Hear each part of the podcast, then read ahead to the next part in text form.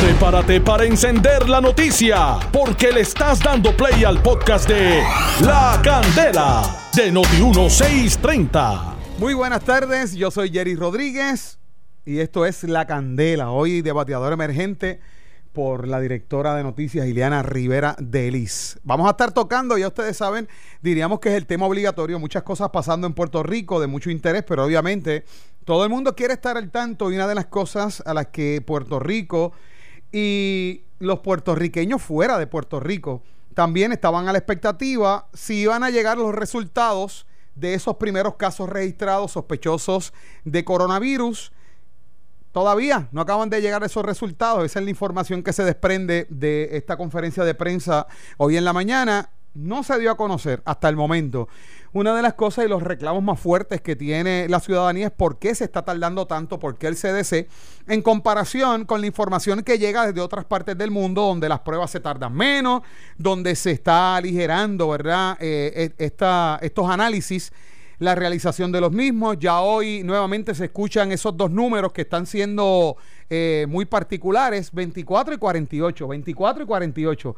Dentro de 24 o 48 horas vamos a tener acá ya los kits para hacer las pruebas. Dentro de 24 a 48 horas se van a poder realizar en Puerto Rico se siguen haciendo los llamados, se están suspendiendo las clases. La última información es que la Universidad de Puerto Rico, pues ya, eh, ¿verdad? Eh, también procedió con lo que han hecho muchas de las universidades, no solamente en Estados Unidos, en el mundo entero, y muchas de las actividades, cancelan las clases, lo que son las clases presenciales en la UPR por el coronavirus. Actividades multitudinarias también eh, están siendo suspendidas. El llamado que hizo la gobernadora ayer ante el anuncio del el estado de emergencia.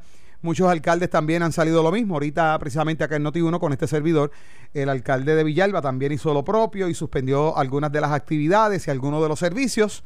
Todo el mundo tomando previsiones, todavía se está a la espera que van a hacer, por ejemplo, los centros comerciales, se está hablando de cómo afecta la economía del país, toda esta situación, cuáles van a ser las previsiones para tratar con toda esta situación. Pero hay un sector también que tenemos que hablar y precisamente eh, se ha recomendado, se ha dado recomendaciones con relación al sistema de educación tanto público como privado una de las voces que eh, se ha alzado con algunas recomendaciones precisamente es el presidente del Colegio de Médicos Cirujanos, el doctor Víctor Ramos, al que tenemos aquí, tenemos aquí hoy con nosotros. Buenas tardes, doctor, y gracias por estar con nosotros acá en Noti1. Buenas tardes, buenas tardes al pueblo de Puerto Rico. Doctor eh, Víctor Ramos, usted ha hecho una recomendación eh, y tiene que ver con los niños, con los adolescentes y precisamente viniendo de usted, no únicamente como presidente del Colegio de Médicos Cirujanos, también como pediatra. ¿Cuáles son esas recomendaciones, doctor? Bueno, sí, las recomendaciones, yo creo que que, que tarde o temprano va a, va a haber que cancelar por lo menos las clases presenciales en el sistema de educación pública. Yo sé que eso es un issue, dado que de entrada empezaron tarde por el asunto de los terremotos Así que eso no es una decisión fácil, hay unas guías del CDC que el gobierno está siguiendo, el CDC que no nos saca las pruebas a tiempo, pero pero hay unas guías, pero la realidad es que varios artículos salieron de las organizaciones pediátricas europeas y, y asiáticas plantean que como a los nenes suele darle o no síntomas de enfermedad leve, se han tardado en, en no dar las clases y entonces los niños van a la escuela, se contaminan, no tienen síntomas, llegan a la casa, infectan al abuelo y el abuelo es el que se pone mal. O sea que en eh, este caso, doctor, estamos hablando de que los niños pudieran ser portadores del coronavirus o el COVID-19 estar asintomáticos, pero entonces cuando llegan a estas personas que tal vez su sistema inmunológico está comprometido, son personas adultos mayores, pues están siendo mayormente contagiados por estos niños. Ahora, usted toma como referencia lo que es en Europa, lo que es en, en Asia, en China, pero es porque esa es la referencia que tenemos toda vez que esta enfermedad es novel. Sí, no, definitivamente yo sé que es una decisión complicada, porque porque si se suspenden las clases después que se suspendieron por los terremotos, probablemente implica incluso hasta perder el semestre. Y para los niños que se van a graduar de cuarto año y ya están afectados a, a universidades, eso es un hecho eh, eh, serio. O sea, yo sé que no es una una, una decisión decisión fácil y que hay que, que sopesar todas todas las implicaciones serias que, que, que tener el, el cancelar las clases, pero yo creo que, es un asunto que se tiene que discutir y es, y es importante. Ya el secretario canceló las actividades masivas, de hecho nosotros teníamos para mañana el cierre de las actividades del colegio relacionadas al terremoto. No es que no vamos a seguir yendo al sur, pero fuimos todos los fines de semana desde el primer, desde enero y el cierre era ayer en la escuela abierta de, de era mañana la escuela abierta de Peñuelas y obviamente se tuvo que cancelar igual que el Cándida y el domingo que era en el en el, Roberto Clemente esto que es una actividad que reúne a miles de personas así que ciertamente no se podía dar eh, eh, así que, que que sí hay que hay que tomar todas esas cosas en, en consideración. Bueno, doctor, y, y, usted como pediatra, o sea, usted está haciendo esta recomendación, pero también ah, eh, tenemos que hablar de, de, que aquellos niños que pudiera estar su sistema inmunológico comprometido tienen igual riesgo de estos adultos mayores. Sí, nosotros, eh, el, el COVID no, pues ha, atacado a los adultos mayores, pero también a gente que tiene condiciones eh, pulmonares o condiciones cardíacas previas eh, ya sabemos que entra a la célula por una célula que se llama ACE2 y por ahí es donde actúan muchos de los medicamentos de hipertensión y, y entonces baja el efecto, entonces la gente le sube la presión, le da fibrilación arterial, es una cosa que se llama acute myocardial injury, que es daño al corazón. Secundario a esto, más tenemos las pulmonías que, que ya se ha hablado mucho de, de las placas y los CT sobre esto y los pacientes que tienen condiciones, por ejemplo, fibrosis quística y eh, hablando específicamente de los nenes y, y, otras condiciones pulmonares, pues podrían tener, ¿verdad? En adultos ya hay gente que tiene COPD, tiene tiene tiene otras condiciones, tiene fallo cardíaco y, y esa y esa gente son más vulnerables independientemente de su edad. Doctor, eh, bien importante. Usted, sabemos que, como usted bien menciona, el sistema eh, eh, educativo en Puerto Rico, lo que es el Departamento de Educación Pública, la educación pública en Puerto Rico, ha estado trastocado, como usted mencionó, por la situación de los terremotos. No han podido regresar a la escuela eh, muchos estudiantes, pero esta es una, una decisión de, de mucha relevancia. ¿Usted ha tenido alguna comunicación directa con el secretario de Educación, Eligio Hernández? No, son eh, mi con el secretario de Educación no, aunque aunque no tenemos una buena relación, este, eh, mis recomendaciones usualmente yo se las paso a, las personas del Departamento de, de, Salud, que tengamos una excelente comunicación y eventualmente las decisiones eh, eventualmente las tiene que tomar la, señora gobernadora. Y, y entonces y por el bienestar del país yo creo que es importante que esto no se ve como crítica. En momentos de, de crisis hay que hay que seguir las instrucciones de las autoridades públicas, hay que darle respaldo a las autoridades públicas porque no podemos crear una una crisis una crisis mayor. Así que nosotros estamos sugiriendo que la reunión de Task, Task Force tuvimos una reunión el 29 de febrero, pero después solo se han reunido las agencias del gobierno. Yo creo que deberían reunirse con el sector privado y oír las recomendaciones del sector privado. A fin de cuentas, la mayoría de los pacientes están en el sector privado porque desde que se privatizó el sistema de, de salud de Puerto Rico, sin entrar en si eso fue bueno o malo, la, la mayoría del sistema de salud en Puerto Rico es privado, así que la mayoría de, de los pacientes se van a atender en el sistema privado de salud y, y la gente del sistema privado tiene preocupaciones y preguntas que hacer no sobre protocolos en las oficinas médicas, sobre sobre si las aseguradoras van a cubrir los códigos nuevos que han salido de COVID, los códigos de telemedicina, los códigos de llamada, que, que son cosas que se recomiendan en esta situación y existen, pero las aseguradoras no cubren.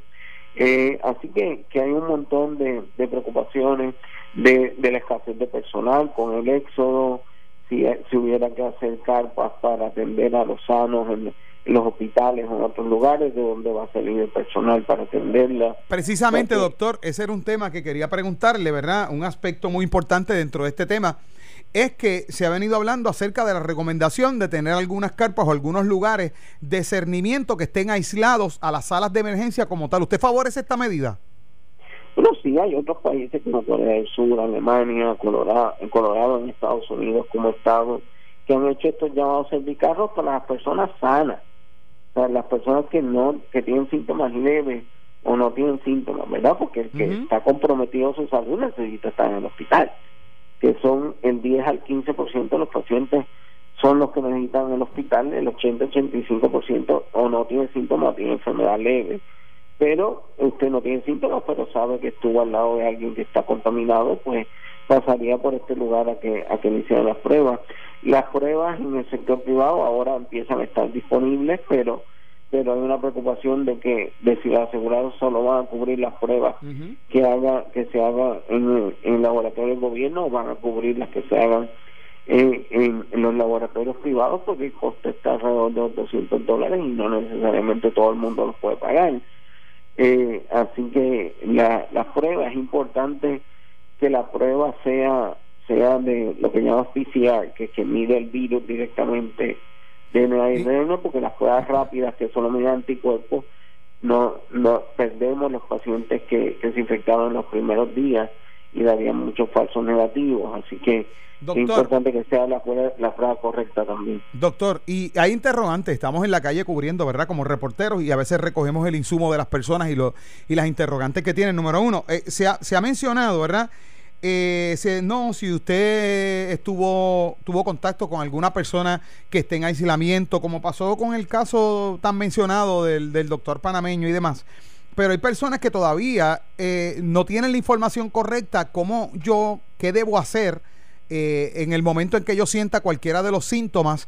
Porque créame, hay personas que hasta han puesto, han puesto reparos porque dicen, si yo hago una llamada a la línea eh, de orientación, a la línea Paz para que me orienten sobre este particular, me van a poner en una lista de sospechosos, me van a, obligar a que esté en un hospital por 14 días en aislamiento, eh, debo ir a una sala de emergencia, no sé si la persona que está al lado está con... Hay muchas interrogantes, doctor. Probablemente la gente tiene que llamar a su casa, probablemente no lo van a mandar al hospital si usted no tiene síntomas.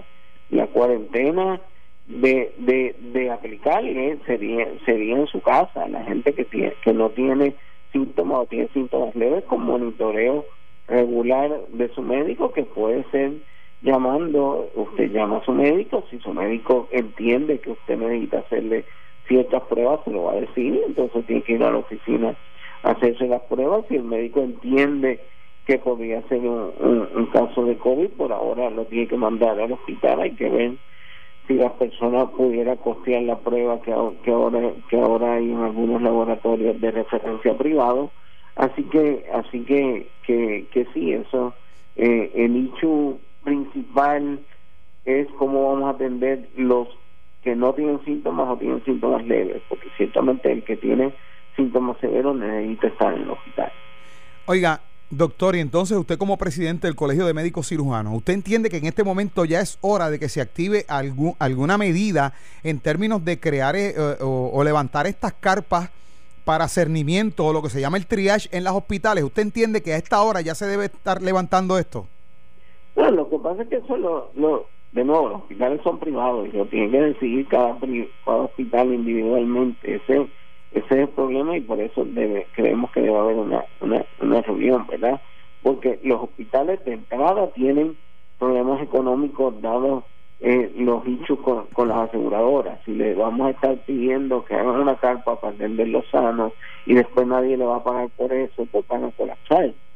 Igual que si entonces metes a la sala de emergencia los sanos, podrían colapsar las salas de emergencia. Así que, que es un hecho importante que, que yo creo que, que tenemos que sentarnos a discutir, a buscar la, la mejor solución a más que nada cómo vamos a atender el 80 al 85% de los pacientes que tienen síntomas leves o no tienen síntomas.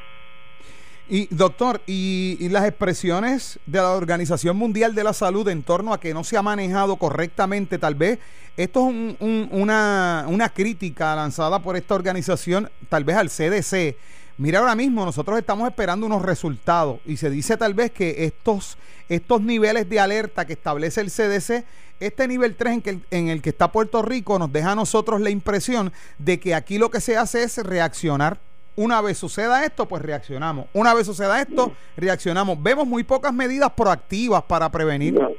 No, yo creo que el CDC tiene medidas claras. El problema con el CDC y, y con todos los gobiernos es que que quieren, que quieren controlarlo todo. O sea, no hay manera de que el gobierno, aunque sea el gobierno de Estados Unidos, pueda manejar esto solo sin la ayuda de, los sectores privados, sin la ayuda de, de, la ciudadanía. Por ejemplo, en Italia, como quisieron imponerle las cosas a la gente sin educación, se volvió básicamente una, una, se levantó el pueblo contra el gobierno, porque hay que que, que tener la educación y hay que incluir a todo el mundo, no solo el gobierno dar las directrices, sino oír a todo el mundo y incorporar a todo el mundo en, en la en, en el proceso porque no hay manera el gobierno lo pueda hacer solo, ni siquiera el gobierno de Estados Unidos. ¿Y en Puerto Rico el gobierno se ha apoderado de esto? Bueno, siempre está eh, eh, el hecho, por ahora lo que hemos recibido son instrucciones y nosotros las pasamos para adelante y es correcto y tenemos que seguir las directrices de las autoridades, pero yo creo que deberían oír más las recomendaciones que están haciendo desde el sector privado y sentarse con el sector privado, no a decirle lo que vamos a hacer, sino a oír las recomendaciones que tiene el sector privado para, para mejorar la respuesta y ayudar al gobierno. La intención aquí en todo momento no es criticar, es ayudar. O sea, tenemos, tenemos que ser parte de la solución. Nosotros hemos tenido otras epidemias y se han manejado bien. Dengue en 2007, H1N1 en 2009, dengue en 2010, chikungunya en 15, Zika en 16. En el 16 nos dijeron que íbamos a perder una generación con Zika y la realidad es que los nenes afectados no llegaron a 50. Así que que, que nosotros eh, eh, y el sistema de salud y, eh, con el gobierno y el sector privado en conjunto hemos manejado esta emergencia y, se ha hecho eh, se ha minimizado el impacto de la de las epidemias que ha habido en Puerto Rico y yo creo que, que podemos hacer lo mismo con esta con una respuesta organizada tanto desde el sector público como desde el sector privado.